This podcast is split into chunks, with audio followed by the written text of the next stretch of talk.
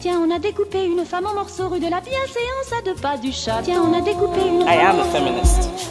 Je vous obsède avec une Je ne me constance suis pas conduit qui appelle quand même l'admiration. conduit d'une façon conforme à ce qu'on attend d'une jeune fille d'abord et d'une femme ensuite. I'm sorry that I didn't become the world's first black classic pianist. Des femmes artistes, activistes, politiques. J'aime pas les garçons, ça fait mal, ça pique. People are suffering. People are dying. How dare you? C'est même pas la faute des juges, c'est le, c'est le système. J'irai où je veux, je tracerai ma route. La poudre, pour moi maintenant, ça devient une archive extraordinaire du féminisme euh, de cette dernière décennie. Quoi. Bienvenue dans La Boum. Poudre. Je suis Lorraine Bastide et aujourd'hui, je reçois Laura Felpin. Parfois, je, pars dans des pensées où je me dis, mais si je refais ça, si je me mets comme ça, si je me tiens comme ça, alors je serai peut-être enfin celle quand on arrive dans la pièce où on se dit, qu'est-ce qu'elle est belle. Et je crois que c'est pour ça que je suis devenue vraiment rigolote, parce qu'en fait, j'ai existé autrement. Et Dieu merci, en fait.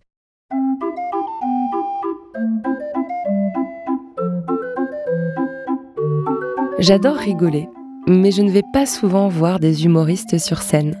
Le stand-up a tendance à plus m'angoisser qu'autre chose. J'en avais parlé vite fait dans l'épisode Mieux vaut en rire avec Tani, Rosa Berstein et Swan Périssé que je vous recommande de très vite écouter si ça n'est pas encore fait. Quand je suis dans la salle, dans le noir, que le rideau se lève, que les applaudissements retentissent et que je vois l'artiste entrer sur scène, je me raidis sur mon siège. Je suis tétanisée par l'empathie que je ressens pour cette personne qui a l'audace folle de s'avancer seule sur scène dans le but insensé de faire rire les gens. Mais quelle folie Quelle prise de risque J'anticipe la blague qui tombe à plat et la gêne infinie qui va en résulter. Je me crispe aussi, je crois, de la crainte de la blague de mauvais goût, du jeu de mots sexiste ou raciste qui risque de me faire fulminer. Pour moi, le stand-up est un sport de l'extrême. J'y assiste en serrant les fesses et en me cachant les yeux, comme quand on regarde le bobsleigh aux Jeux olympiques d'hiver, dans un mélange de fascination et de peur que ça parte dans le décor. Heureusement, parfois, ça se dissipe vite. Dans les premières minutes du spectacle, l'humoriste me donne tous les gages qu'il ou elle sait y faire, que ça va être poilant sans être lourd, grinçant sans être cruel. Et quand la salle commence à franchement se marrer, je me relâche. Et moi aussi, je finis par rire, en me disant quand même que ça fait du bien et que je devrais le faire plus souvent, de sortir voir des spectacles drôles. Généralement, quand ça se passe comme ça à la fin du show, je suis tellement pétrie de reconnaissance pour l'artiste que je lui donne une standing ovation. C'est ce que j'ai fait le soir où j'ai vu Laura Felpin sur scène dans Sa passe. Et c'est pour ça que j'ai eu très envie de l'entendre ici. Avec Laura Felpin, on a parlé d'Alsace, de Dalida et de Florence Foresti. Laura Felpin, vous êtes comédienne, humoriste, stand-upeuse, et votre spectacle, Ça passe, que vous jouez depuis plus d'un an à Paris, avant de vous apprêter à le faire tourner en France, est un petit bijou. Les avis sont unanimes. D'ailleurs, c'est simple, vous faites salle comble depuis le début, c'est complet tous les soirs, et vous avez fait à peu près toutes les émissions de France Inter, ce qui est un signe que la France Intello Bobo vous aime et vous valide. Bravo pour ça. Le next step, c'était la poudre. Vous y voilà. Félicitations. Laura, j'ai hâte de parcourir avec vous votre histoire de votre Alsace natale à Astérix en passant par Instagram et la télé. J'ai envie qu'on décortique ensemble le sexisme dans le milieu de l'humour et qu'on comprenne pourquoi vous, vous me faites rire alors que d'autres pas. Ce qui passe en humour et ce qui ne passe pas. Mais avant, je voudrais qu'on parle de votre voix. Oh. Vous avez fait du doublage, de sitcoms et de documentaires et même d'émissions de télé-réalité américaines. Et aujourd'hui, en tant que comédienne, cette voix reste votre outil de travail principal. Plus que d'autres humoristes, je trouve, vous avez une faculté à incarner des émotions vocalement, à imiter des accents et des archétypes des personnages. Et je me demande si parfois, vous ne perdez pas de vue ce qu'est votre voix à vous, votre voix authentique et sans phare. Je vous avoue qu'à la fin de votre spectacle, je m'interrogeais, je savais plus très bien si j'étais en train d'entendre la voix de Laura Felpin ou d'un personnage incarné par Laura Felpin. c'était tout mon problème dans la vie. Non, bah, c'est vrai que c'est marrant parce que juste en s'installant là, euh, euh est venu nous installer et je lui disais que j'aimais pas m'entendre, euh, surtout quand j'étais pas, quand je joue pas en fait. C'est vrai parce que je crois que j'ai du mal moi-même. des fois, je m'entends, je me dis ah mais oui, c'est vrai, je parle comme ça. Donc je pense que je sais pas si je perds ma voix. Euh, je sais pas si je suis encore au point de la perdre, mais en tout cas, c'est vrai que parfois elle m'échappe euh, quand je joue pas, quoi. Mais je me suis demandé parce que je vous entends souvent dire ça, bah, ma voix m'échappe, et en fait, ça, ça m'interroge parce qu'au contraire, vous la contrôlez énormément votre voix beaucoup tout le sur temps. scène, beaucoup. Et donc, on a l'impression qu'en fait, vous dites qu'elle vous échappe quand elle quand elle redevient elle-même, comme si en fait, il fallait absolument euh, avoir toujours un contrôle sur cette voix pour. Bah, c'est vrai qu'en tout cas dans le spectacle, moi, je suis, je pense que je suis assez contrôlante, même sur. Enfin, je, je, je l'ai découvert moi-même dans le travail que j'avais cette cette problématique-là, parce que c'en est une à des endroits et, parfois pas du tout, mais euh, je pense qu'effectivement, quand je sors de ça, de tout l'endroit que je contrôle, de la scène, de la mise en scène, de, l'interprétation, alors parfois euh, m'échappe moi-même. ça, ça m'arrive. Et c'est souvent quand je me vois euh, dans les moments. C'est quand, comme, quand on se regarde sur l'écran d'iPhone et qu'on a un reflet d'un coup de nous-mêmes et qu'on dit Oh la vache, c'est vrai, je ressemble à ça. Moi, je pense que comme j'ai beaucoup de contrôle sur ce que je peux faire sur scène, notamment là, c'est vraiment le seul média sur lequel je suis en ce moment, euh, et c'est vraiment que moi qui le contrôle, c'est pas comme à la télé ou ailleurs, et ben en, réalité, effectivement, quand j'en sors, euh, je pense que ça m'échappe un peu, ouais. C'est hyper intéressant. Mais j'ai l'impression de faire souvent des efforts pour essayer de aussi dans la vie de. C'est marrant, euh, avant de partir par exemple dans des soirées ou dans des week-ends, je me dis souvent alors essaie d'être comme ça, essaie de te contrôler, essaie d'être pas trop, essaie d'être un peu contenu. Et ça m'échappe évidemment très vite, j'y arrive pas trop, mais, mais je pense que c'est ce truc-là dont il s'agit. Quoi. Ouais, complètement. Et c'est comme si aussi le fait de construire des personnages était en fait une manière euh, bah, finalement de, complètement vous débarrasser du souci de devoir mm, mm. être vous-même de la bonne façon. Quoi. Exactement. C'est vrai, non Ça me débarrasse du souci d'être moi, c'est vrai. Quel souci en tout cas, je voulais vous dire merci d'être là parce que euh, j'ai été surprise. J'ai essayé de recevoir euh, donc euh, des humoristes. Je voulais faire une saison de la poudre ah. assez axée autour de, l'humour et je galère à recevoir des humoristes. Ah. Je me suis rarement pris autant de fins de non recevoir. Moi, je n'attendais que ça, Lorraine. Bah, c'est parce que vous êtes très courageuse. Mais je me suis demandé si c'était pas justement assez révélateur de ce que peut être ce métier d'humoriste, c'est-à-dire de se fabriquer des personnages et j'ai l'impression que les femmes que j'ai voulu recevoir mm. avaient peut-être peur de venir se livrer à mon micro euh, en étant euh, juste elles-mêmes euh, dans un truc d'intimité toute nue. Ben, c'est possible. Alors, je pourrais pas parler pour elle, mais en tout cas, il y a peut-être quelque chose de l'ordre de, de la peur de s'exprimer sur des sujets un peu tabous qui font peut-être un peu mouche dans, dans le stand-up, par exemple. Mais moi, je fais pas de plateau de stand-up. Euh, je suis pas tellement confrontée à ça, donc euh, je me sens assez libre dans mon propos.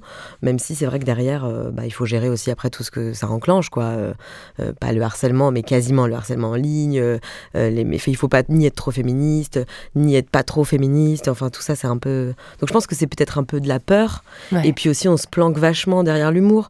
Donc c'est difficile pour... Euh, moi, je me considère plutôt comédienne, enfin comédienne mhm. et humoriste, mais du coup, euh, je pense que vraiment quand il y, a, des gens qui ont des formations d'humoriste, vraiment qui ne font que ça, qui travaillent vraiment toujours la blague, etc. Et c'est vraiment un, mécanisme de défense. Donc effectivement, ça doit être aussi cette question de s'échapper à soi-même et d'avoir un peu peur d'être à poil, quoi. Ouais, ouais. Puis souvent les humoristes, est-ce que le cliché est vrai que ça masque aussi souvent en fait euh, peut-être de la tristesse ou peut-être des, je sais pas, je sais pas. pour moi, non. Alors c'est sûr qu'il y a une grande mélancolie, mais euh, en tout cas, je veux pas prôner le fait qu'il faille être dans la souffrance pour pouvoir faire ce métier aujourd'hui, parce que ça, je le crois pas trop. Enfin, et je l'encourage pas d'ailleurs ça nous pousse à faire des trucs absolument absurdes après. Mm. Et avant qu'on passe à votre parcours, euh, vous allez être bientôt à l'affiche dans Astérix. Oui. Est-ce que c'est pas extrêmement stylé d'être dans une des plus grosses superproductions françaises avec cette affiche incroyable? Bon, alors j'y suis un tout petit peu, donc vraiment j'y suis pas très longtemps. Euh, presque je suis gênée en promo parce que je me dis oh là là, mais je vais vraiment y être pas très longtemps. Mais l'expérience était incroyable du début à la fin puisque moi j'avais demandé aussi à visiter euh, les endroits où ils fabriquaient les costumes. ça, tout m'intéressait parce que c'était vraiment des décors euh, incroyables. Tout était euh, en fait à Paris, hein, c'était fou. Ça devait pas, au départ pas être tourné à Paris dans ces grands décors-là. Et donc euh, de voir toutes les équipes, enfin c'est vraiment des, énormes productions. et ça, ça je, savais que ce serait probablement, peut-être pas un des seuls, mais en tout cas une opportunité d'aller voir comment ça se passait dans les ateliers de chacun. Donc c'était vraiment fou. C'est un objectif atteint? C'est une petite... Une petite... Bah, en fait, je l'avais même pas imaginé. Donc je peux même pas dire que c'est un objectif atteint, c'est un truc qui est arrivé, j'ai dit, ah bah totalement quoi. C'était un peu lunaire. C'est Marion Cotillard qui a parlé de moi à euh, Guillaume, euh, qui lui a parlé à mon agent. Enfin, tout était lunaire en l'espèce de. On m'a appelé à 10h, à 11h, je savais que je le faisais, donc c'était fou, ouais. Ouais, bravo, c'est vraiment chouette. Je pense que c'est que le début, à mon avis. Merci. Ce qui va se passer pour vous au ciné. Laura Felpin, vous avez grandi à Mulhouse ou à côté de Mulhouse. C'était comment de grandir euh oh, C'était super. Moi, j'ai un, j'ai un amour pour les villes de manière générale. J'ai pleuré quand Angèle a sorti sa chanson euh, Bruxelles, je t'aime. C'est fou parce que c'est pas du tout une chanson. Oui, mais cette chanson me fait pleurer aussi. moi, je la trouve hyper. Euh, enfin, je la trouve touchante parce qu'elle me rappelle, moi, mon rapport à Mulhouse qui est j'adore ma ville, quoi. J'adore ma région, j'adore ma ville. C'est une ville qui est un peu coincée entre. C'est Alex Lutz qui dit que Mulhouse, c'est une promesse oubliée parce que c'est une ville à, la fois où il y a eu beaucoup d'espérance parce qu'il y a eu, euh, euh, bah, il y a eu des, grandes entreprises, euh, des grandes usines dans lesquelles il y avait beaucoup, beaucoup de. Il y avait les mines de potasse, tout ça. Donc il y a eu énormément de. de, comment on peut dire de de grabuge à l'époque. Il y avait beaucoup, c'était un centre quoi où tout le monde vraiment travaillait, etc. Et tout s'est arrêté. Des grandes usines comme Peugeot ont fermé, euh, donc il y a eu une espèce de misère sociale qui est arrivée derrière, et tout ça a été une espèce de grande mixité. Et donc Mulhouse, c'est un espèce de, c'est une ville qui est frontalière avec la Suisse, euh, qui plus est Bâle, donc des villes très riches. Donc tout ça est, enfin Mulhouse est vraiment l'endroit de euh, des frontaliers, euh, des fils et filles d'immigrés qui sont arrivés et qui savent pas trop pourquoi ils sont là.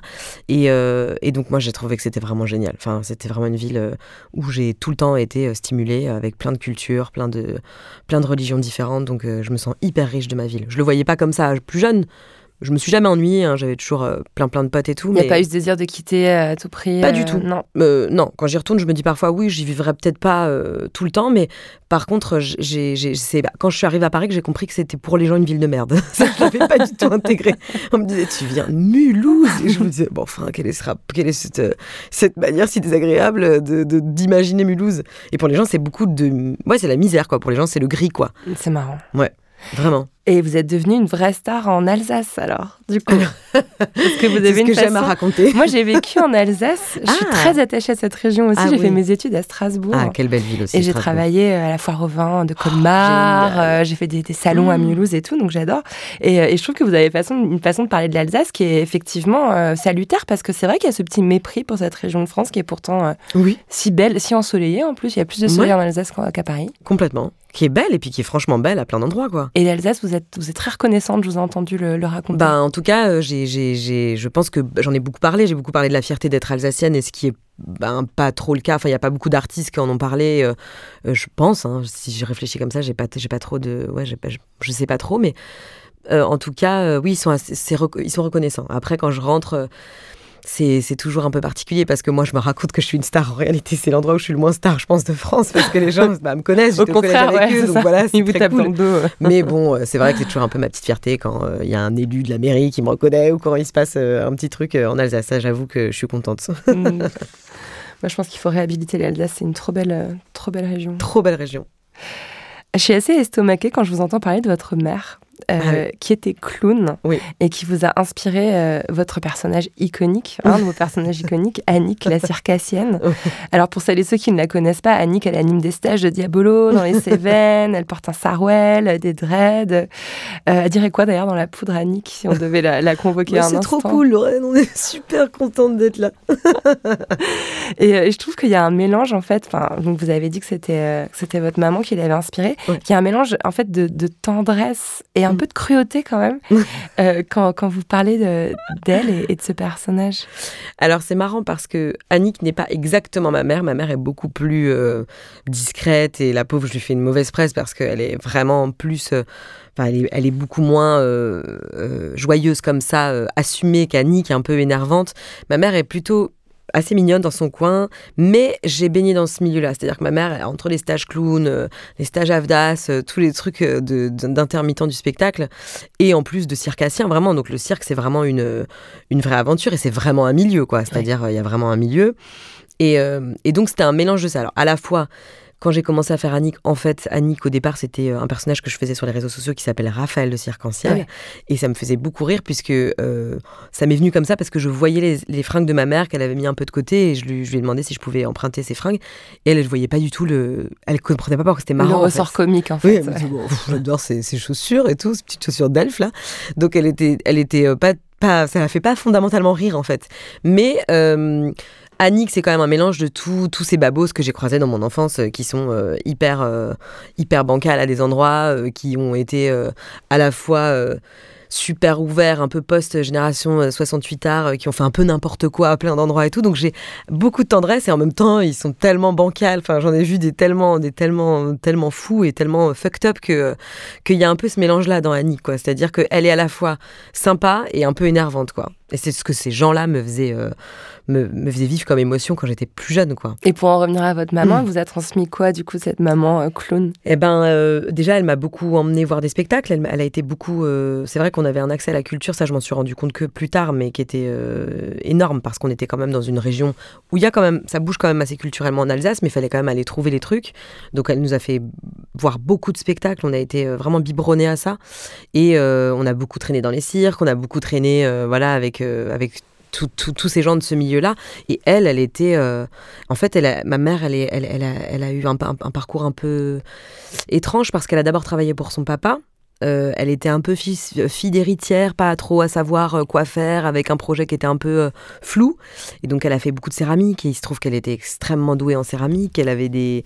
C'était une artiste assez. Qui- ouais, elle se découvrait quoi. Et en fait, un jour, elle a rencontré mon beau-père qui était clown et elle a dit bah, je, veux, je veux faire ça.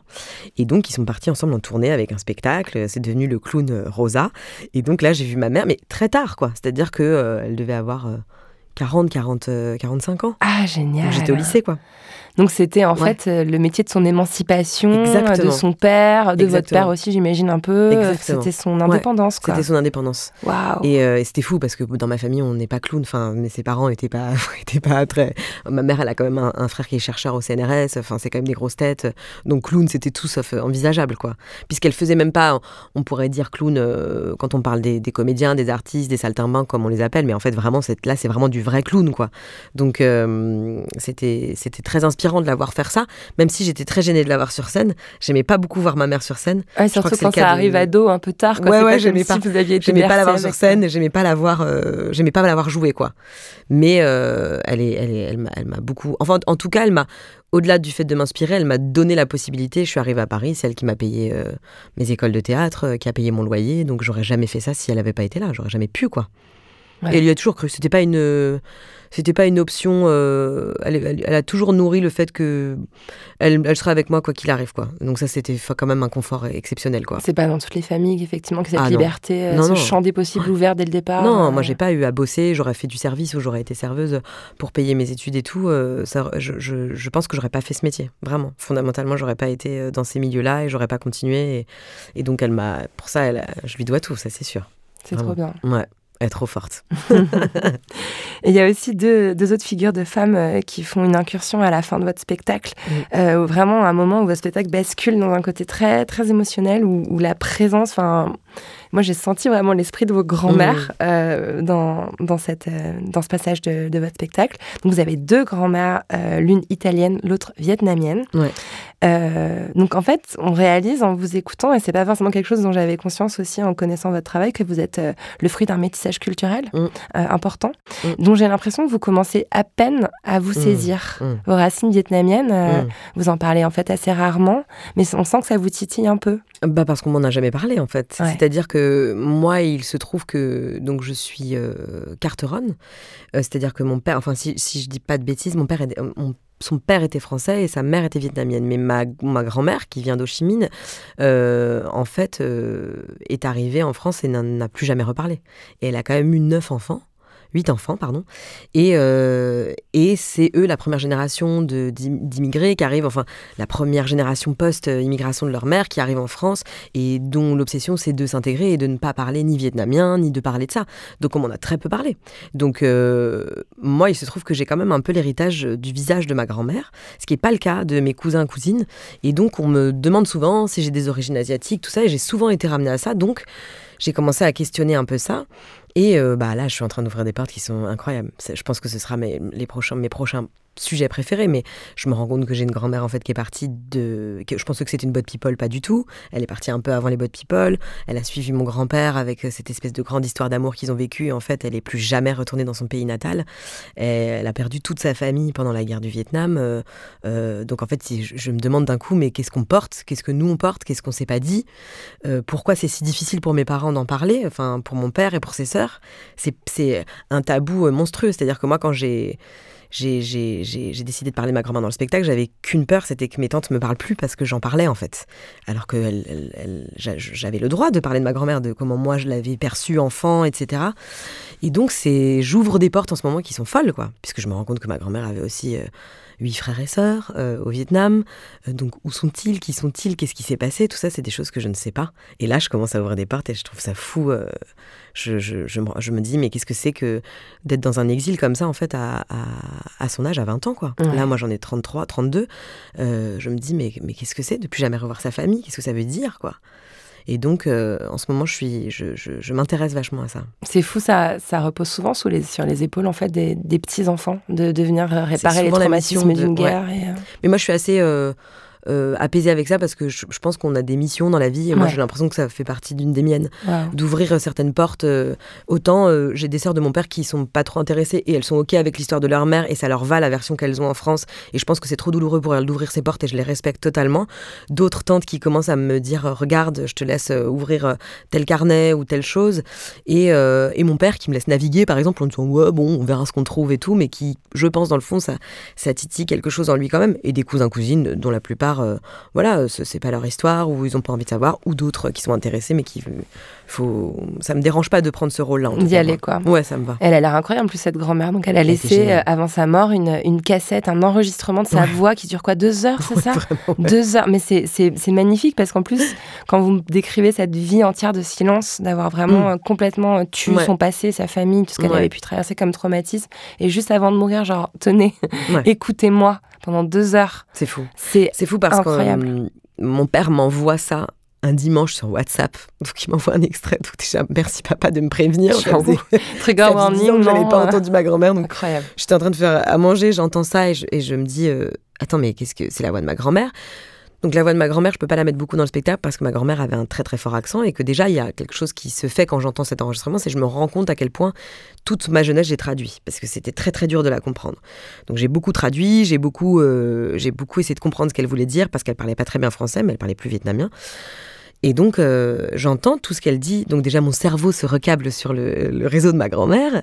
Je, redécouvre tout ce qu'elle dit. Et elle dit beaucoup de choses, notamment qu'elle est apaisée avec la mort. Ma grand-mère, elle a un héritage bouddhiste, mais elle s'est aussi convertie au catholicisme après, au, Vietnam, où il y a eu toutes ces guerres, il y a eu toutes ces problématiques de religion. Et donc, elle était portée par un grand, une grande spiritualité. Et donc, elle était, euh, elle voulait à la fois qu'on s'habille en blanc pour l'enterrer, euh, que ce soit nous qui préparions le corps, euh, qu'on fasse une grande fête. Il y avait énormément de choses qui étaient laissées sur sa mort. Et rien n'a été respecté. C'est-à-dire que je me suis dit, mais c'est très étrange.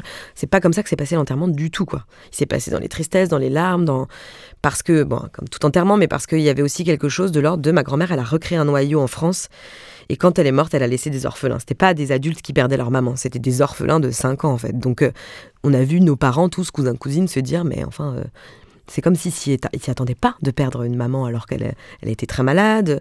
J'ai appris qu'elle avait décidé de pas se soigner, euh, qu'elle avait décidé de pas faire de chimio. Enfin, j'ai appris plein de choses quoi, dans cette cassette. Et j'ai trouvé ça fou que, la réalité n'ait pas été ce qu'elle ce qu'elle avait demandé. Alors, ils, ont fait ce qu'ils ont pu, c'est pas du tout pour leur reprocher ça que je dis ça, mais du coup je me suis dit, ah oui, en fait, peut-être que je crois qu'elle ne disait rien, mais qu'elle disait beaucoup et qu'on l'entendait pas, ou qu'on voulait pas l'entendre en fait. Ça, je me, suis beaucoup posé la question. Est-ce qu'elle a beaucoup parlé à, leurs enfants quand même du Vietnam et ils n'ont pas voulu entendre ou... Et en fait, j'ai appris qu'elle est arrivée en France et qu'elle a été euh, un peu tue par euh, la famille de, mon grand-père qui était euh, en fait raciste. Donc quand ils ont vu une jeune asiatique arriver, bah, ils ont dit elle fera pas partie de la famille. Donc par exemple, on n'a jamais, j'ai, jamais eu accès à l'autre côté de la famille, à la famille du côté de mon grand-père non plus, quoi. Donc c'est, que des histoires comme ça là que je découvre, quoi. Qu'elle arrive en France en manteau, parce qu'il n'y a pas de manteau au Vietnam, il fait pas froid, et que l'hôtesse de l'air lui donne son manteau, et que donc les premières photos que je vois de ma grand-mère, c'est des photos avec une. Je dis, mais elle est hôtesse de l'air, euh, bah ouais. On me dit, non, non, pas du tout. Mais en fait, comme elle avait froid, l'hôtesse de l'air lui a donné son. Enfin, des trucs qui me paraissent fous aujourd'hui, quoi. Et puis c'est une, une jeune femme quand je la vois sur les photos. euh, Là, j'arrive à avoir accès aux photos. C'est fou ce que je vois. Donc ça va nourrir euh, toute la suite de votre, euh, Ouais, votre écriture, de votre travail. Je pense, oui. Mm. Il y a une autre figure de femme qui est importante dans votre spectacle, euh, qui, qui termine le spectacle, c'est Dalida. Oui. Euh, voilà, vous faites vous terminez sur, sur playback hyper surprenant Ouais. euh, de, de Dalida. Et en fait, vous, vous, je vous ai entendu expliquer qu'il y avait un- que c'était une, une, une femme qui vous avait réconcilié avec cette coquetterie dans l'œil que vous Ouais. avez, bon, ce strabisme, si on Ouais. veut parler de façon plus, euh, plus scientifique. Euh, voilà, qui vous a dit que c'était possible de devenir Ouais. une star, d'être aimé, euh, alors qu'on a ce petit, euh, cette Ouais. caractéristique euh, oculaire qui était la vôtre quand Ouais. vous étiez petite. Ouais. Ça vous a aidé, même Ah, petite, d'avoir Dalida? Alors, je, je m'en suis rendu compte que plus tard, mais c'est c'est très marrant parce que euh, quand, quand je suis arrivée à Paris, j'étais euh, jeune fille au père et, je- et à un moment donné, j'emmenais un, un petit un, un, un des garçons que je gardais chez, chez le- l'ophtalmo. Et moi, j'ai fait, euh, je sais pas, genre. Chez l'orthoptiste, pardon. Et j'ai dû faire 14 ans de rééducation moi, d'orthopsie. Donc c'était vraiment tous mes mercredis, c'était chez l'orthoptiste, ça essayait de foutre euh, le perroquet dans la cage et ça rentrait jamais. quoi. Et donc j'ai une très très grosse et une lourde rééducation parce que j'avais un très très lourd strabisme. J'ai été opérée très jeune, tout ça. Et donc, c'est des trucs que j'ai dû intégrer sans même m'en rendre compte. Mais je vais accompagner cet enfant euh, chez l'orthoptiste euh, comme s'il allait passer un examen et je voulais vraiment qu'il y réussisse alors que ça n'avait pas de sens. Et à un moment donné, l'orthoptiste me voit et me dit vous, vous, vous avez fait de la rééducation et je vois que vous avez un strabisme. quoi. Donc, elle me dit mais c'est pas parce que vous louchez, c'est parce que je sens vos réflexes. Quand on a un strabisme, on a un œil qui dirige plus que l'autre. Enfin, on a un œil directeur, hein, on n'a pas de vision binoculaire, donc c'est-à-dire qu'on travaille pas avec les deux yeux en même temps. Donc, c'est tout un, tout un projet. hein. Et du coup, euh, elle me dit, bah, si vous voulez, je peux vous filer les coordonnées d'un médecin euh, qui, qui recorrige, qui finit les opérations, parce que moi, étant opérée très jeune, euh, euh, la technologie n'étant pas ce qu'elle est aujourd'hui, on m'a reproposé une opération en me disant, on peut vraiment effacer complètement ce strabisme. Strabisme, c'est un truc de muscle, en fait. Il y a un muscle qui est plus long qu'un autre. Donc, on peut recouper ce muscle et il peut être exactement à la même taille que l'autre. Et elle me dit, et c'est un super médecin, il s'appelle Docteur Charlot, et c'est lui qui avait opéré Dalida. Et il va bientôt prendre sa retraite. Oh my God, Et là, je me dis, et là, je me dis, bah, enfin, c'est extraordinaire qu'elle me dise ça parce que moi, j'ai quand même une passion pour Dalida à l'époque. Et en fait, c'est là que je fais le lien et que je me dis, mais bien sûr, en fait, euh, bien sûr que petite, j'ai même pas dû faire le lien euh, comme ça consciemment, mais bien sûr que je voyais en fait une nana qui louchait à la télé, que j'étais hyper fan d'elle parce que je me disais, bah, trop stylée, elle, elle, elle réussit. J'avais pas conscientisé que ce serait un handicap tout de suite, mais en tout cas, euh, elle m'a ouvert la voie et je me suis dit, ah, bah, génial, euh, on peut loucher et être à la, et être à la télé et être super, quoi. Donc ça, c'était vraiment ma grande passion. Et aussi, c'est venu parce que j'avais euh, pas beaucoup de CD. Enfin, mon père avait très peu de CD. euh, on avait très peu de CD dans notre chambre et c'était un des CD qu'on adorait euh, faire jouer avec ma sœur, quoi, parce qu'on jouait dessus vraiment. On adorait. Il y a plein de passages parlés dans le, dans le, dans le CD, donc on était trop fans, quoi. C'était génial. Est-ce que ça a déterminé le métier que vous faites aujourd'hui, vous pensez, ce strabisme et cette correction dans l'enfance? Oui, c'est sûr. Bah parce que c'est sûr, parce qu'en fait, euh, quand on se sent pas belle, on n'a pas d'autre choix que d'exister autrement, sachant que la société nous dit quand même que c'est principalement par ça qu'on existe. Et alors moi, j'étais fascinée en plus par euh, les filles très très jolies. Je me suis toujours rêvée, euh, et je me rêve encore parfois aujourd'hui. Je me dis, je- parfois, je, je pars dans des pensées où je me dis, mais si je refais ça, si je me mets comme ça, si je me tiens comme ça, alors je serai peut-être enfin celle quand on arrive dans la pièce où on se dit qu'est-ce qu'elle est belle et je crois que c'est pour ça que je suis devenue vraiment rigolote parce qu'en fait j'ai existé autrement et Dieu merci en fait parce que là je me rends compte que ça passe vite et que et que ça doit être ça reste. ça doit être dramatique de vieillir quand on est très belle ça Ouais. doit être quelque chose en fait je ne suis pas concernée en tout ouais, cas après c'est aussi suis- ce qu'on construit de la beauté parce que Exactement, voilà, exactement. on Mais en tout cas, de ce qu'on nous a dit. Bien sûr. Mais c'est dramatique dans le sens où tout ce qu'on.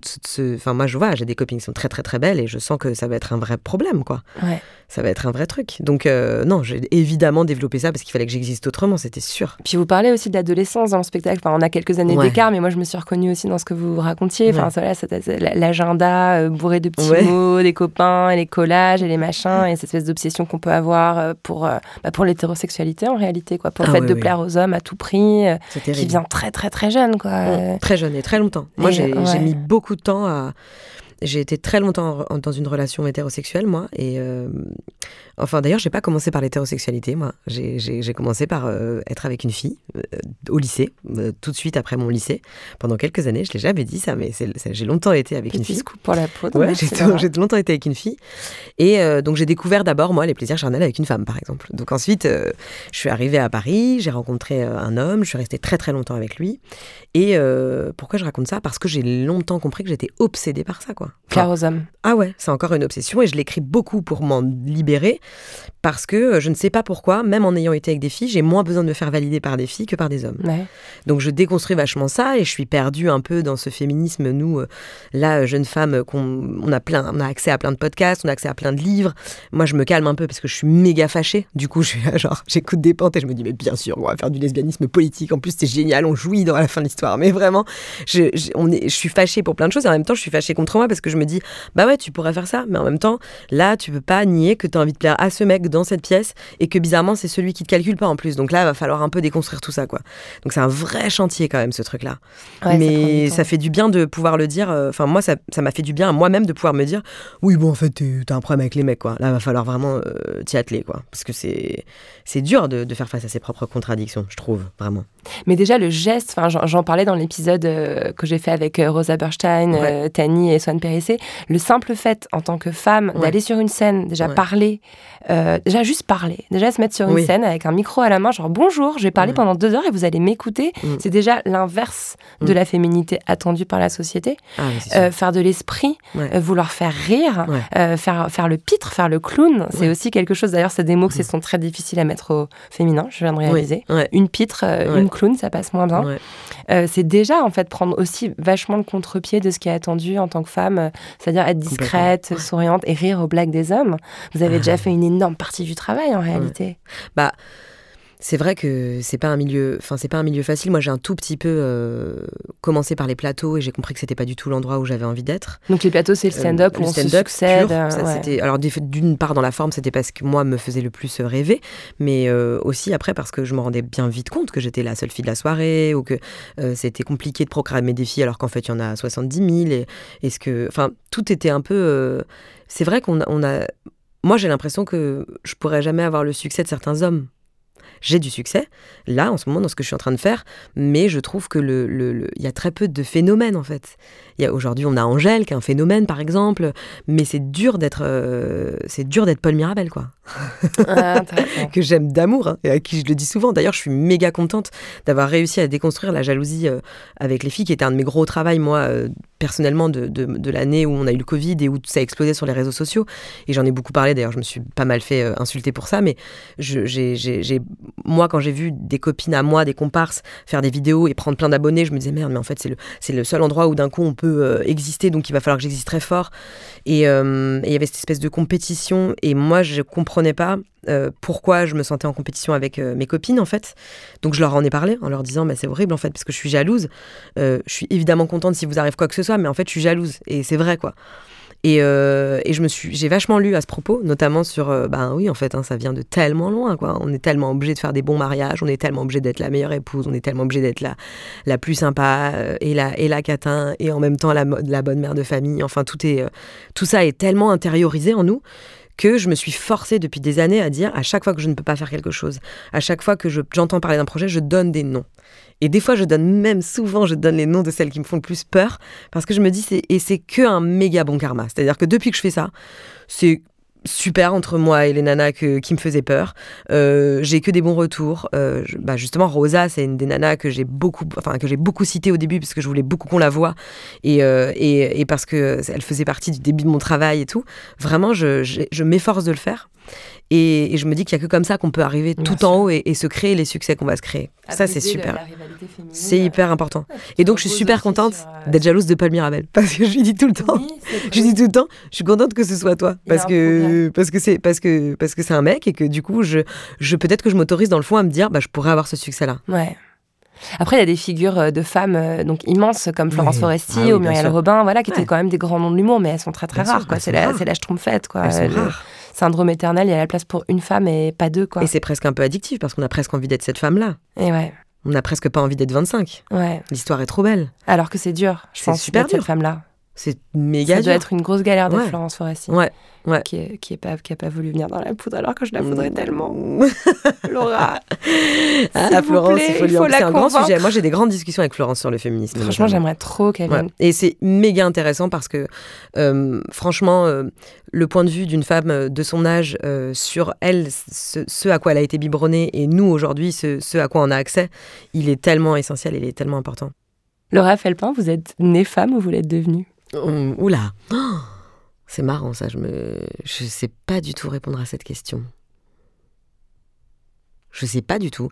Oui, je suis, je suis née femme. euh, je me reconnais dans le genre féminin, ça c'est sûr. Mais c'est difficile pour moi de définir le genre féminin, quoi. Franchement, euh, les trucs qui me viennent sont un peu bateaux. Dire ah oui, j'aime bien être coquette, j'aime bien être si, mais pour moi, c'est pas ça être une femme. Je sens bien que je suis un peu entre les deux. Je sens bien qu'en tout cas, je suis un peu bruyante euh, comme femme. pour les hommes. je suis un peu entre les deux, quoi. J'adore cette phrase. Euh, D'ailleurs, en parlant de bruit, de faire du bruit, en parlant de voix, Ouais. euh, votre première expérience de travail, c'était le doublage. Oui. Euh, et c'est vrai que, enfin, vraiment, depuis que vous m'avez dit ça, dans votre voix, j'entends vraiment la voix typique des, des- de certains documentaires ou de certains doublages de séries. Et je vous ai entendu dire que c'était un milieu extrêmement sexiste. Ça, pourquoi? Ah oui, bah maintenant j'y bosse plus, j'y bosserai plus, je pense que j'y bosserai plus, donc euh, je peux, si je peux ouvrir les Lâchez-vous. vannes. mais ouais. oui, oui, moi j'ai eu des expériences très traumatisantes euh, euh, dans le doublage. Euh, où j'ai mis longtemps à comprendre que, en fait, euh, j'ai mis longtemps, notamment avec un directeur de plateau artistique euh, qui a créé une sorte de complicité, mais qui en fait était ce qu'on appelle clairement un abus de pouvoir. Voilà, il avait une position très forte, et du coup, j'ai mis longtemps à comprendre qu'en réalité, j'avais l'impression d'avoir joué un jeu pour, pour travailler, et en fait, c'était de la manipulation, et, ça, c'est beaucoup. et puis après, alors, il y a ceux qui sont très ouverts, il y a des DA qui sont, pour le dire très crûment, très cul, mais eux, on leur reproche pas parce qu'au moins c'est- c'est quoi. Donc en fait, c'est ou, ou l'horreur ou l'horreur. Il y a pas de, il y avait, il y avait pas de choix. Ouais. J'ai malheureusement pas beaucoup travaillé avec des femmes, et je sais qu'il y a énormément de femmes avec qui j'ai envie de travailler dans le doublage. euh, Dorothée Pousséo, des femmes qui sont hyper fortes, qui sont aujourd'hui des figures du, du doublage, euh, qui, qui arrivent là de plus en plus. Ça, ça commence à se féminiser vraiment sur les plateaux. Et euh, c'est hyper mal reçu quand je dis ça parce que je pense que c'est vrai, le doublage est un milieu qui est accessible. Il y a beaucoup de jeunes comédiens qui peuvent aujourd'hui aller toquer à la porte des studios pour assister, mais sous prétexte de ça, on n'a rien le droit de dire. Euh, alors qu'en réalité, euh, les, les, les comportements euh, dans les studios sont vraiment. C'est particulier un studio de doublage. hein. C'est feutré. Là, on est dans un studio où il y a de la lumière, mais quand on double, on est dans, la- dans le noir, puisque. On regarde le film. On regarde le Enfin, film. ouais. Donc en fait, on est dans un endroit qui est feutré, on est dans un endroit qui est une sorte d'intimité, il y a des choses qui se disent, il n'y a pas l'extérieur, c'est comme une sorte de petit bunker dans lequel il peut se passer plein de choses en fait. Wow. C'est vraiment très étrange comme endroit. Alors j'ai pas été agressée sexuellement, j'ai pas, mais j'ai- je me rappelle que la première grosse expérience de film que je fais, je sors du film, enfin je, double, c'était euh, un film, euh, je me rappelle plus ce que c'était, mais je double le film et, euh, le directeur artistique me dit si j'avais vu que t'avais un cul pareil, t'aurais bossé plus vite, ma chérie. Et c'était donc ce mec où il fallait avoir un peu de répartie parce qu'il était marrant et qu'en fait tout le monde se disait allez non mais lui au moins il est cash, c'est bon quoi. Et en fait je, lui réponds parce que j'ai voilà un peu de, de répartie. Mais en réalité, je suis tremblante et je sors et donc je fais deux heures de cata après. C'est-à-dire que je n'arrive plus à doubler. C'est mon premier film. Il s'en va presque pendant que je suis en train de doubler. Il passe des coups de téléphone. Enfin, je suis pas bien quoi. Je suis hyper fragilisée et je sors du, du studio et j'appelle ma mère en disant mais je peux pas faire ça, maman. Je lui dis je pourrais jamais faire ça. Parce que c'était ce qui est dramatique pour moi, c'est que c'est un métier que j'adore. Mais vraiment, j'adore. Je pourrais passer des heures en studio. Je trouve ça incroyable de prêter sa voix à un film. Euh, euh, j'adore les ambiances, j'adore, j'adore, j'adore, mais je peux plus le faire. Et en fait, à partir du moment où j'ai commencé à dire euh, non et que ça me plaisait pas, bah j'ai plus jamais travaillé. Et je travaille pas aujourd'hui. Et je travaille plus du tout en doublage. Incroyable. Et plus personne me fera travailler en doublage, je pense. Vraiment. Bah, sauf si, sauf s'il y a un MeToo doublage euh, qui, qui, enfin, je ah, sais mais pas. je- moi, je ne sais pas encore comment ça n'est pas arrivé. C'est terrifiant là ce que vous racontez. J'avais même jamais pris conscience du, Ça n'est- contexte c'est- déjà matériel quoi, d'être dans une salle effectivement. euh, Et c'est tellement un métier de confort, c'est-à-dire qu'en fait, quand on arrive à percer dans ces métiers-là, on gagne très bien sa vie et on a un métier de, de confort. Enfin, et c'est vraiment génial parce qu'on fait ce qu'on aime et qu'on gagne bien sa vie et qu'on est dans l'ombre et qu'on arrive à, à préserver aussi sa, sa, sa notoriété, tout ça. Et on peut continuer à faire des projets de théâtre parce que souvent, c'est des grands acteurs de théâtre, c'est des grands comédiens de. euh, les, les comédiens de doublage, en fait, c'est des, c'est des comédiens, des quoi. Donc comédiens, voilà, c'est super, mais, mais, euh, mais du coup, quand on est dans ces métiers-là et qu'on arrive à se faire une place, on la lâche pas, donc on accepte des choses. Et aussi, il faut dire une chose, c'est que souvent, pendant longtemps, les séries, c'était ou euh, moi, les, les nanas que j'ai fait en doublage, c'était ou des filles qui arrivaient comme des petits personnages récurrents qui étaient la prostituée euh, du, du, du- Moi, la première scène que j'ai fait en doublage, c'est une femme qui jouit euh, parce que c'était dans un épisode d'un espèce de truc de western. Il y a une scène d'amour, c'est une prostituée, euh, elle se fait prendre par je sais pas combien de mecs. Moi, je joue la jouissance. Bah, c'est quand même un métier, quoi. Et, euh, et en fait, euh, ça va qu'on sait faire, mais en fait, je me retrouve quand même face à 10 gars dans un studio. C'est pas du tout confort. Il y a aucune disposition qui est prise en disant bon, vas-y, peut-être qu'on on va peut-être on va aller boire un café. Tiens, ce serait marrant, quoi. Ça commence à arriver aussi aujourd'hui sur les plateaux de cinéma, mais c'est le premier truc que je fais. Et en fait, je ne fais que ça des drogués, des prostituées, des femmes afro afro-américaine parce que j'ai une voix grave, donc il y a peu de femmes afro-américaines en fait euh, qui font des voix de femmes afro-américaines. Euh, et donc en fait, il y a beaucoup, beaucoup de petits personnages qui meurent très vite, euh, qui sont insignifiants. Et puis les grands personnages à l'époque, c'est The Mentalist, c'est des séries de cowboys, c'est des séries de flics où il n'y a que des mecs. Et la meuf, c'est toujours celle qui est là. C'est la victime. Et donc celle qui est là ou celle qui assiste, le mentaliste, bah ouais, c'est une comédienne de doublage, mais je peux vous dire qu'elle va accepter beaucoup de choses pour pas lâcher son rôle en fait.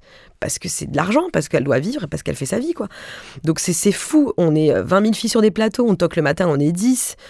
Il n'y a, a, rien pour nous dans, dans les textes. Et d'un coup, il y a Girls. Il y a HBO, il y a Girls, il y a 15 plateaux, il y a 15 meufs, il y a que des meufs. Ils font oh, ouais, non, il y a que des meufs. C'est une meuf qui dirige le plateau. C'est Enfin voilà, d'un coup, il commence à y avoir des, des, des, endroits comme ça. Et là, ça commence à.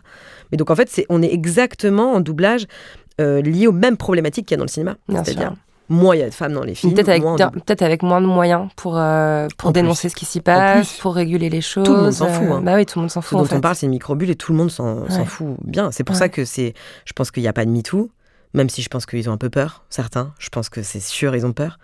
Mais il n'y a pas de MeToo. Et, euh, et je ne travaille pas. Vraiment. Donc. Bah, en tout cas, merci pour le courage de, oh bah, de dire ça. Non, mais vraiment, c'est super.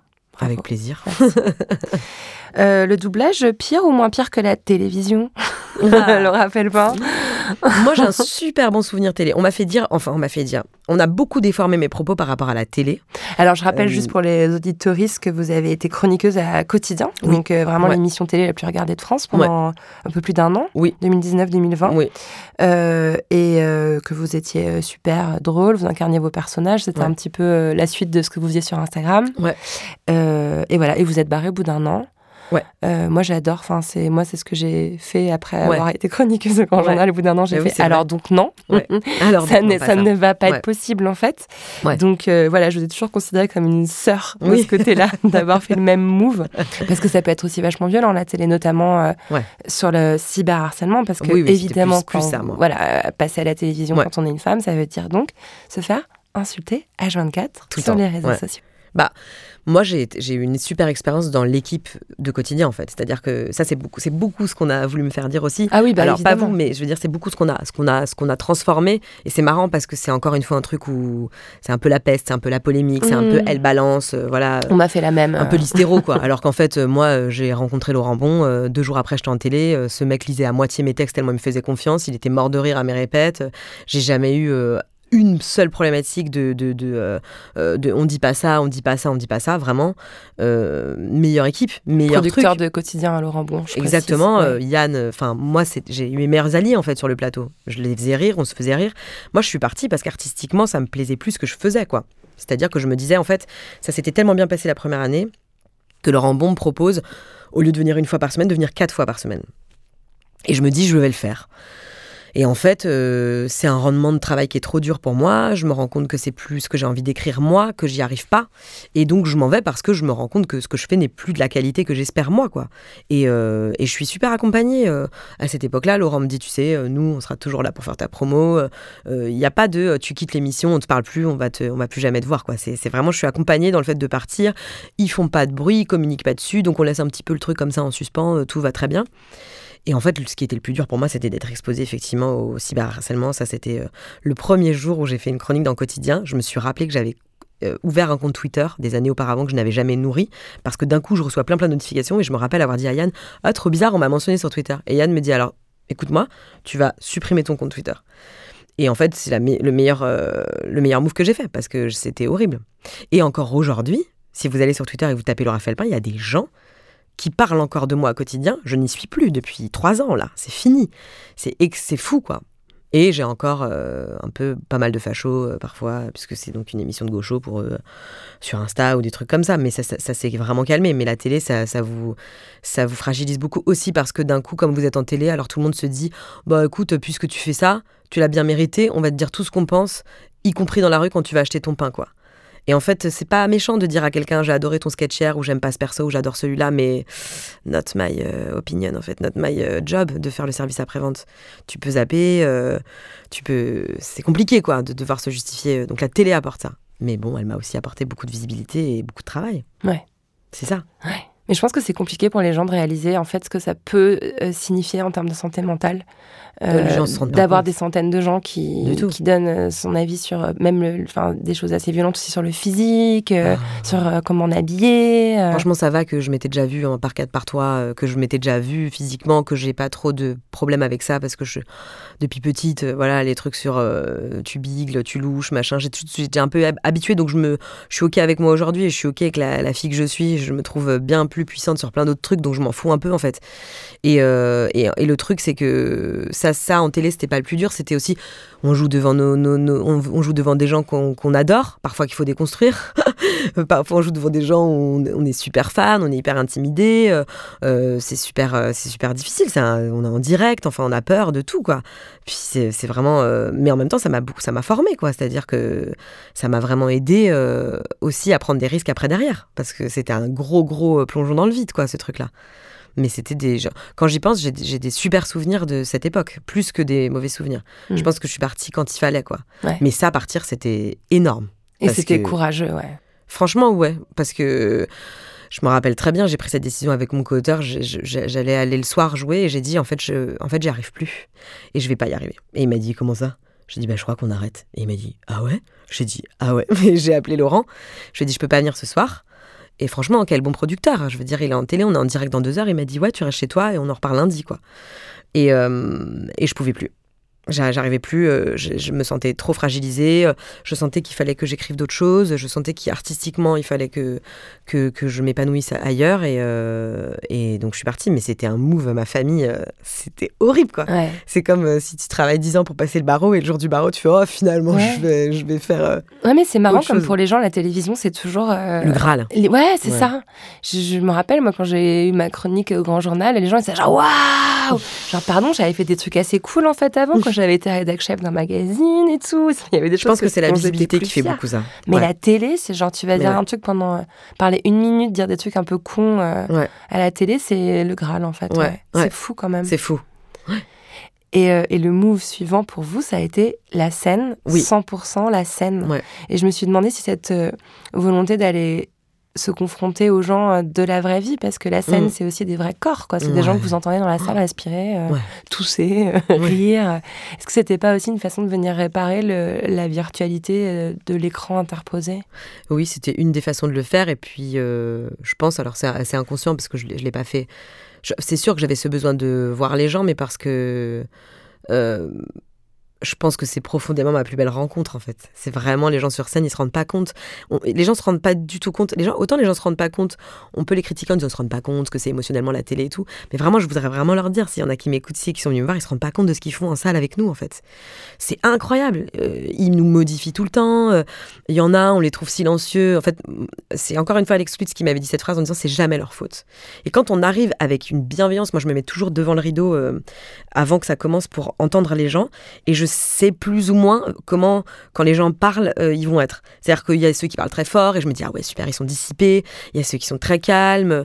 Il y a ceux qui sont. Enfin, et c'est euh, une multitude d'énergie. Le rideau s'ouvre. Moi, je vois quand même les deux, trois premiers rangs, donc j'ai quand même accès à une bonne cinquantaine de personnes, euh, avec euh, ceux qui baillent, ceux qui rigolent, euh, ceux qui sont bizarres, ceux qui ont été traînés par leurs femmes, les bonhommes traînés par leurs femmes. Ça aussi, c'est une vraie obsession. C'est là aussi que je me suis rendu compte de l'obsession des hommes. C'est fou quand même. J'ai des hommes au premier rang qui sont traînés par leurs gonzesses, et je n'ai qu'une obsession, les faire rire. Mais je me dis, mais à un moment, faut arrêter. L'objectif, c'est d'aller faire rire le gars là Je me dis, est, je vais le faire rire, lui. Ouais. Je les ai sur des vannes très faciles, hein. mais en vrai, mais en vrai, je me dis, mais ça va pas ou quoi? Que je m'en fous. Enfin, je m'en fous. Il est là, il a été traîné. Bon, à un moment donné, il va ranger son frein, il va ranger son frein. Je vais pas. euh, Mais donc c'est fou ce truc-là. Ouais, mais il y a un côté un peu sportif, un côté y a un, un peu côté un peu challenge. sportif, un peu, un peu c'est plus facile d'aller faire rire la fille qui est fan, qui C'est vous suit sur 5 ans, sûr. qui vous adore. Bon, c'est certain. quoi. Mais en tout cas, les gens font le spectacle avec nous. Le spectacle, c'est vraiment une aventure commune, quoi. Donc euh, c'est pour ça que c'est un peu dur pour l'artiste quand ça s'arrête, parce que les gens, bon, ils vont, ils vont manger. Puis en plus, moi, comme j'aime bien jouer tôt, en général, derrière, euh, je suis taguée dans une story, puis derrière, je suis taguée, il y a une planche charcuterie, euh, des gens qui sont allés bouffer des sushis, et donc ça me remet aussi un peu ma place. C'est génial, je suis un moment, et puis après, c'est fini.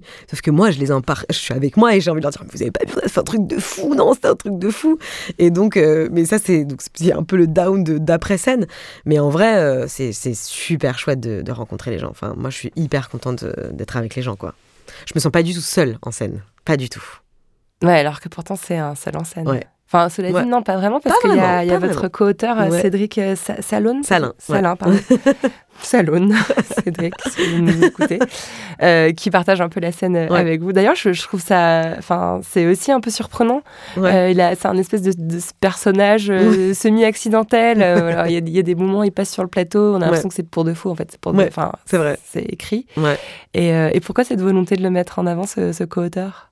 Parce que déjà, moi, il est co-acteur, il est surtout co-acteur parce que quand je l'ai rencontré, c'est avec lui que j'ai commencé à jouer. Et parce que, euh, bon, parce que, je- bon, déjà parce que moi, je l'aime trop et que j'ai envie que tout le monde le voit tout le temps. Donc j'ai envie de la- C'est-à-dire qu'il est vraiment très drôle. hein. Il est vraiment on- très très drôle. on- Puis on dans la vie, il est vraiment très très drôle. Et c'est marrant, euh, vous venez de dire, euh, c'est un peu comme une sorte d'accident et c'est un peu la définition de Cédric, quoi. C'est-à-dire, il est toujours un peu là par accident, il fait toujours un peu les trucs par accident. Et c'est vrai que c'est quand même pas trop mal à chaque fois. Donc euh, j'imagine le jour où il va arrêter de les faire sans que ce soit un accident. Et c'est exactement pour ça que je le mets sur scène aussi, parce que j'ai envie qu'il y arrive et je pense que ça va arriver bientôt. Donc je suis hyper hyper contente. Trop bien. Il avait besoin d'y être un peu sans trop y être et, et moi j'avais besoin qu'il soit là. Et aujourd'hui, s'il n'était pas en tournée avec moi ou s'il n'était pas avec moi dans le spectacle, ce serait pas du tout la même chose. Une femme moi, qui devient le mentor d'un mec, c'est aussi un move assez féministe, je trouve. Exactement. C'est pas mal. en, en- en voyant vos personnages, enfin voilà, euh, il y, a Laetitia Goulard, euh, l'influenceuse de PowerPoint, Vanessa Poto, la vendeuse Sephora, euh, mon Christine, la petite dame du train, Ouais, euh, qui sait pas utiliser les emojis sur Mm. WhatsApp. Enfin moi, c'est ma préf. Ça, je pense qu'on a, ma on maman, a, ouais. on a tous vu euh, no- notre mère, euh, notre tante dans, dans ce personnage qui est très touchant. Je me suis dit, en fait, c'est intéressant parce que plus il y a de femmes qui vont incarner des personnages de femmes sur Mm. scène dans, dans ce genre de spectacle, plus on va sortir du cliché, en fait, du stéréotype Ouais. sur les femmes. Ouais. Peut-être qu'il y a 20 ans, il y avait genre deux, euh, deux possibilités, genre euh, la bimbo euh, Mm. ou, ou, la, ou la châtelaine bourgeoise, et Mm. qu'aujourd'hui, maintenant, en fait, il y a une espèce de, de variété. euh, on- vous avez en fait, euh, vous venez enrichir l'imaginaire euh, sur euh, ce que ça peut vouloir dire d'être une femme, avec tous ces personnages que vous venez euh, incarner. C'est sympa de me dire ça. non mais c'est vrai, enfin, je pense que ça se fait de façon aussi mécanique. Enfin, plus il y aura de d'incarnation de ouais. personnages, plus il y aura de variété et de complexité. Quoi. Et j'avais vraiment la volonté, en tout cas, de pas genrer non plus. euh, euh, alors bien sûr, quand c'est des femmes, ça se voit très clairement. Je pense, enfin, quand je- les femmes que moi je joue, c'est des femmes de ma vie, donc euh, je les, je les connais. Mais euh, mais il y avait aussi cette volonté. Moi, je voulais sur scène être. euh, Ouais, presque pas une femme, presque pas un homme, quoi. Qu'on me foute la paix avec ça et que si d'un coup j'ai envie de faire. Par exemple, j'ai un prof de canyoning, moi je sais toujours pas si c'est un homme ou si c'est une femme, en C'est vrai, ouais. Et j'arrive pas à le dire. Et souvent, je dis, oui, tu sais, quand elle fait ça, puis mon metteur en scène me dit, ah, donc c'est une femme. Je dis, oh, enfin bon, allez, on s'en fout. Et en fait, on s'en fout un peu. Et du coup, voilà, c'est pour ça aussi que j'ai choisi euh, euh, être habillée en noir, euh, pas beaucoup montrer mes formes sur scène, être vraiment dans un truc de, on ne sait pas trop, c'est un peu un corps flottant, un peu une masse flottante comme ça, là, qui s'excite. Et du coup, on sait pas trop ce qu'elle fait, quoi. Et, donc, oui, il y a ce truc de pas avoir en- envie de genrer. Enfin, de. Mais c'est vrai que c'est- j'y ai pas pensé comme ça. Mais en tout cas, sur scène, je crois que j'ai la volonté de pas vouloir euh, faire en sorte que ce soit ou trop une femme ou trop un homme, quoi. Mm. Par exemple, quand je fais la petite dame du train, quand on va des textos, il y a beaucoup de mon grand-père aussi. Parce Ouais. que parfois, selon certaines soirées, elle, de- elle dérive un peu, elle devient un peu plus, elle est un peu plus, euh, un peu plus réac, un peu plus relou et tout. euh, quand, souvent, quand le public m'énerve, ou quand moi je me sens pas bien avec le public, je sais pas pourquoi d'un coup, ce petit personnage mignon des fois commence à un peu être relou et tout, et je me rends compte que d'un coup, c'est mon grand-père. Et donc, euh, il y a un mélange de tout ça, quoi. C'est pas, euh, c'est pas euh, ou un homme ou une femme, quoi. Ouais, mais mais il y a aussi une complexité. Ouais. C'est ça que je trouve intéressant, c'est-à-dire c'est pas une, non plus une caricature de boumeuse, quoi. Elle, a- elle, a, elle a une histoire, elle a un vécu, elle a un Ouais, peu cul d'un seul coup. Ouais. Comment ça pensait à son expérience sexuelle Je sais pas. Enfin, ah ouais, bah oui, c'est vrai qu'elle a une sexualité en fait, cette, cette femme qui sait pas utiliser son smartphone. Tout comme la, la vendeuse Sephora, vous la, vous la sortez d'un cliché aussi, quoi. Elle a une complexité, elle a une intelligence politique. euh, Enfin, je trouve que c'est. Je l'ai euh, retravaillé d'ailleurs, elle, un peu pour ça, parce que je trouve que elle- là, c'était un peu, ça devenait un peu, quand on joue beaucoup les choses, au bout d'un moment, ça peut être un peu facile sur certains points. Ouais. Et c'est vrai que moi, ce qui me touche, euh, en fait, c'est que j'aime pas, j'ai pas du tout envie de faire des personnages pour lesquels j'ai un peu de mépris ou pour lesquels je suis un peu euh, à distance. Par exemple, je fais pas trop de bourgeoises parce que je sais pas les faire et parce que pour l'instant, je les aime pas euh, comme j'aimerais les aimer. Enfin, en tout cas, celles que j'ai envie de faire. Euh, et euh, et d'ailleurs, j'en- ai fait un comme ça après avoir passé euh, euh, plusieurs moments avec des gens très très riches qui avaient des gens euh, au service de leur vie dans les maisons et tout. Puis moi-même, en étant jeune fille au père et en travaillant moi-même avec une femme qui faisait le ménage à côté de moi pendant que moi j'étais jeune fille au père, le rapport de, la familiarité qui n'en est pas vraiment une des riches, parce que ce qu'on voit dans Chanson douce en fait, de Leila Slimani, tout ça qui est un, truc un peu indicible et tout. J'ai fait une vidéo il y a pas très longtemps sur Instagram où je fais une, riche comme ça qui parle de sa femme de ménage. Et ma grand-mère parle beaucoup de sa femme de ménage comme ça. Et j'y ai trouvé un peu de tendresse parce que ça me rappelait ma grand-mère. Mais de loin, je peux pas faire ce personnage sur scène parce qu'elle elle, elle m'énerve, quoi. La plupart du temps, elle m'énerve.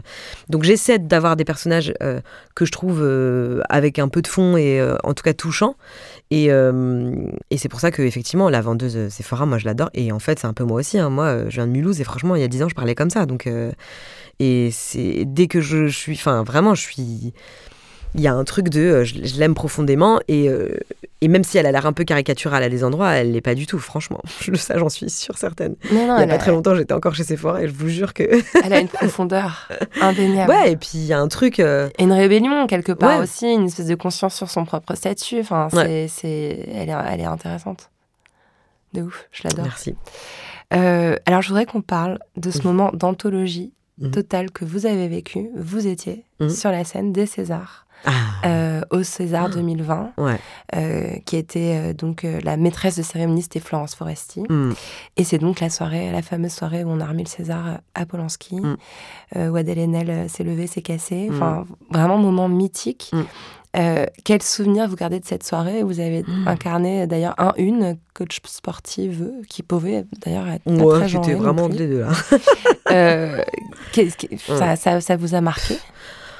Bah moi j'y suis, je suis comédienne, je suis là pour défendre mon, mon truc et je me concentre sur mon jeu. Je me dis euh, tout ce qui compte c'est que je joue et que et que parce que c'est tellement fragilisant de jouer devant tout le cinéma français. C'est tellement dur, c'est tellement dur, c'est une scène qui est trop dure et puis il y a une chose qu'on raconte pas beaucoup, c'est que en fait sur les donc c'est je sais plus dans quelle salle c'est, je crois que c'est Playel. Je ne sais plus. Je crois que c'était à la salle Playel. Ouais, il n'y a pas de coulisses. Donc en fait, euh, il n'y a, pas- il y a pas de bord coulisses. Donc euh, normalement, on peut prendre le temps d'attendre sur les côtés, de se préparer. En fait, c'est pas le cas à la salle Playel. En tout cas, on est tout de suite sur scène quasiment.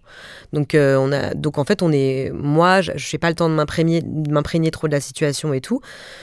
À un moment donné, on vient me chercher en loge, on me descend. Donc toute la journée, c'est un espèce de grand bruit, il y a des mouvements partout. Euh, moi, mais bon, moi je suis là euh, dans, dans ma loge, j'attends que ça se passe. Euh, et puis euh, vers le coup des 17-18 heures, je vais me chercher un sandwich et je vois qu'il y a des manifestations devant. Et là, je me dis, euh, oh là là, mais moi je rentre dedans, elles, elles sont dehors. Où est-ce que je suis? Et pourtant, je suis avec vous, mais en même temps, je suis de ce côté-là. Mais en même temps, est-ce que, est que je peux y aller? Enfin, je suis dans un truc, euh, encore aujourd'hui, très schizophrénique sur plein de sujets et tout, mais je sais pas quoi dire, quoi faire. Donc, je re-rentre. euh, je vais aller sur scène. En montant sur scène, je vois Florence, euh, on m'amène sur scène. En fait, c'est un régisseur qui m'amène sur scène. Et, sur scène, Florence, elle a un mini endroit. Elle a même pas le temps de respirer. Elle a un mini endroit où elle rentre entre, ses intersketchs. Et euh, où elle, déjà, elle est, c'est dur pour elle. Je la vois, elle me voit et elle me dit Putain, j'arrive pas à les avoir. Il me les faut, quoi. Et donc, elle sent, elle s'accroche, elle s'accroche, elle s'accroche. Elle se bat quoi avec son auteur, elle y va, elle y retourne à chaque fois aux intersketchs, elle se change, tac, tac, tac, c'est une armada de trucs, elle revient sur scène et tout. Moi, je vais rentrer sur scène, je sens que, que, que, que le régisseur qui est censé m'ouvrir les rideaux m'ouvre pas les rideaux. Et donc je me dis, je vais devoir y aller toute seule. Donc en fait, d'un coup, tout devient self-made. En fait, je me dis, ok, je sais quand c'est son top, j'ouvre, j'arrive sur scène, je fais mon truc. Aujourd'hui, quand je me regarde, je me dis, évidemment, ça va trop vite, évidemment, j'ai pas le temps de laisser vivre le truc, mais en fait, je suis trop forte. Franchement, je me dis vraiment Non, ça. mais vraiment, Je me dis, c'est bon, je suis devant les pires, les, les, les Le pires moves, de- les pires moods de la planète. Père, tout le monde est comme ça. Il y a des gens qui ont envie de se lever, il y a des gens qui ont envie de s'asseoir, il y a des, c'est terrible. Donc en fait, je fais mon truc et moi, je vis le plus beau moment de ma vie avec Florence. C'est-à-dire que je lance le truc, euh, le- les, les nommés euh, s'affichent, le magnéto se lance, elle me serre dans ses bras et elle me dit, euh, elle me dit. toi, quoi qu'il arrive, tu seras toujours gagnante. Elle me dit ça. Elle me serre dans ses bras et j'ai le, la, la, la, validation de, de, de mon mentor, quoi. Enfin, de la meuf que j'aime le plus au monde, qui en plus s'avère être une super meuf, parce qu'à l'époque, je la connais pas encore bien. Et de notre amitié a commencé là, en fait. Et du coup, euh, après, bien sûr, on prie pour qu'on remette pas le prix euh, du meilleur son pour, euh, pour Polanski. on prie au prix pour que ce soit un autre, un autre film. Heureusement, c'est le Jean du Loup à l'époque, mais on prie pour ça. Et après, c'est dur parce que ben, il faut faire la fin de la soirée, il faut revenir en salle.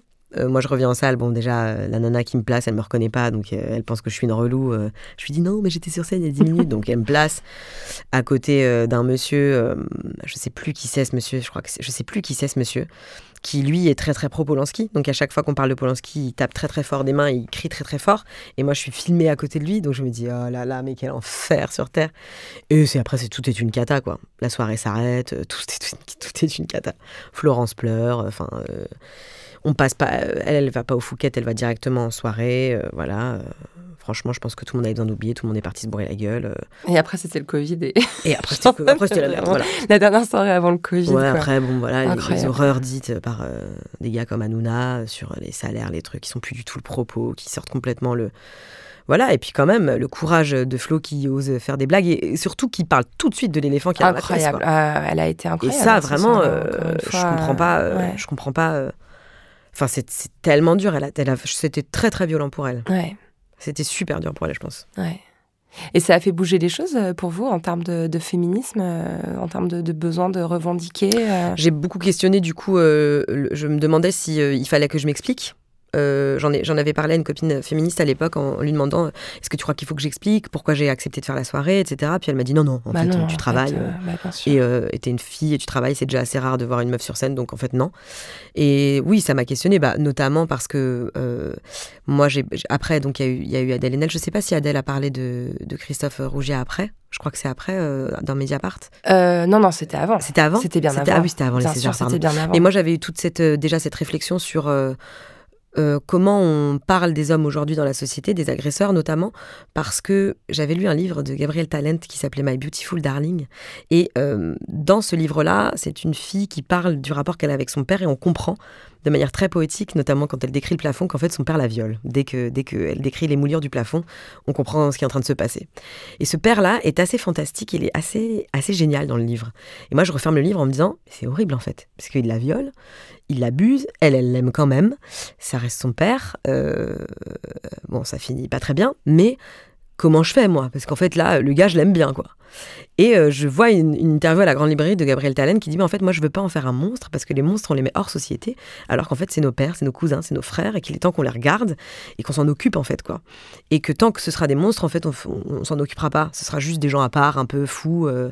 Et donc, euh, j'ai longtemps, je me suis longtemps renseignée sur la pédophilie, sur des choses comme ça, en me disant, mais alors, du coup, comment on, on traite le projet et tout. Donc, c'est comme ça que moi, je suis arrivée dans le féminisme, en me disant, comment on, on- on inclut les hommes avec nous, comment on parle à nos frères, comment on... Moi j'ai un frère de 20 ans, comment lui dire euh, fais gaffe, le porno euh, c'est ça, euh, puis en fait t'es pas à l'abri d'agresser une meuf sans savoir que tu vas l'agresser parce que toi t'es pas assez conscient de ce qui se passe pour elle, euh, pose la question, euh, tout ça, tout ça c'est des, vrais, euh, des, vrais, des, vrais, des vrais questionnements et donc c'est par là que je suis arrivée quoi. Waouh. Et c'est Adèle qui a ouvert la voie pour ça, moi ça m'a... Elle a dit dans son interview, les Ouais. violeurs ne sont pas des monstres c'était fondamental C'était fou ce qu'elle a fait. C'était tellement courageux, ouais. au quotidien. Ouais, vraiment.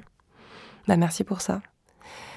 Laura Felpin, est-ce que vous avez accès à votre chambre à vous? Ouais, bah là j'ai une super grande chambre là, j'ai 100 mètres carrés pour moi toute seule, je suis peinarde. Yes, bravo. non, là je suis là je suis bien. Franchement, là, j'ai de l'argent et je suis seule. C'est incroyable ce qu'on peut faire avec ça. Magnifique. Alors, j'ai du mal à naviguer dans ma solitude quand même, parce que c'est quand même pas facile. De, de, de, de- Surtout quand on a été très, très, très longtemps en couple. C'est plus des questions d'habitude. C'est plus que quand, quand on a été chez sa maman et qu'on entend la machine à laver, qu'on a besoin d'entendre des bruits. Donc, en ce moment, je vis dans le bruit. Vraiment, j'ai accepté qu'il me fallait, euh, il me fallait la poudre, il me fallait. euh, J'écoute tous les podcasts, je fais 1500 trucs, euh, je fais l'aspirateur. Vraiment, je- je- il y a du bruit tout le temps chez moi. Mais euh, c'est trop stylé. J'ai une méga chambre à moi. Il va juste falloir que je sache comment m'y installer, mais, mais j'ai une méga chambre à moi là, ouais. Peut-être qu'il faut ça, euh, cet espace-là, pour euh, entreprendre ce que vous êtes en train d'entreprendre avec Ouais. votre famille. Et, euh, Exactement. Peut-être pas Ouais, mal, Peut-être qu'il fallait un 100 mètres carrés. un petit 100 mètres carrés, non, et puis surtout personne pour vous emmerder parce que c'est des choses qui sont euh, ouais, qui occupent beaucoup de- d'espace à l'intérieur. Exactement. Mm. Donc là, c'est cool, c'est trop bien. Et franchement, c'est- j'ai beaucoup de chance de pouvoir faire ce métier, de pouvoir me loger comme ça, parce que les logements à Paris, c'est quand même vraiment, sans vouloir faire genre, c'est un thème un peu relou et tout, mais c'est vraiment une galère. Quoi. Ah bah oui, oui. C'est vraiment horrible, quoi. Ouais. Donc euh, je suis méga, méga heureuse et je vis dans la part d'ailleurs de Vincent de Dienne. Donc si Vincent, si tu entends ce podcast, merci. Sérieux, c'est ça le incroyable. C'est incroyable. J'adore cette info. c'est grâce à lui que je vis dans ce 100 mètres carrés. Ça évoque quoi pour vous la poudre? Ah, j'ai pas pensé à cette question alors que je suis méga fan, mais je suis folle, j'ai même pas préparé cette réponse. J'adore, c'est mieux si elle est spontanée. Ah. Ouais, la poudre, pour moi, bah, c'est vrai qu'il y a cette idée de traîner quand même, de laisser. euh, de... Et en même temps, il y a cette. Je ne saurais pas comment l'expliquer, mais pour moi, quelque chose de poudré, c'est presque comme quelque chose d'un peu. Je vais parler comme si c'était du vin, mais d'un peu rond, d'un peu safe, d'un peu. Ouais, d'un peu cosy, quoi. C'est vraiment un dimanche, quoi. Sous un plaid. À Ah. regarder Meghan et Harry sur Netflix. Ah, j'adore. Vraiment, c'est J'adore cette reco aussi. ouais, big up à Meghan, hein, d'ailleurs, si tu nous entends. Peu de chance, mais. Merci infiniment, Laura. Merci, Lorraine. Merci. Merci, Merci beaucoup.